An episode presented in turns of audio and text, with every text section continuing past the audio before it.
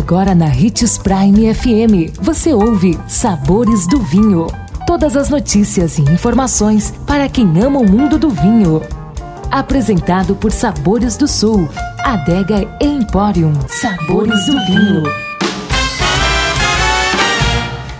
Em nosso programa de hoje, de mito ou verdade, a pergunta é: todo vinho doce leva açúcar?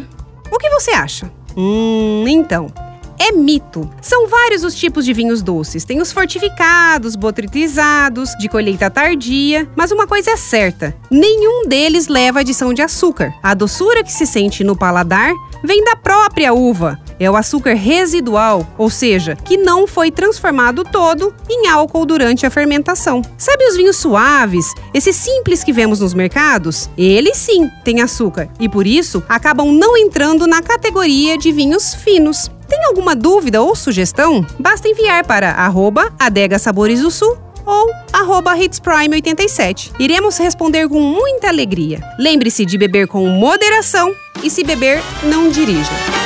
2020 chegou e cada dia deve ser celebrado. Celebre pequenas surpresas, pequenos prazeres, uma amizade próxima, o gosto pela vida renovado. Aqui na Sabores do Sul você encontra além de vinhos e espumantes, cervejas artesanais, cachaças, uísque, destilados e outras. Venha apreciar nosso espaço e encontrar coisas que despertam as papilas e dilatam as pupilas. Visite nossas redes sociais, arroba Adega Sabores do Sul, telefone 3515 7971.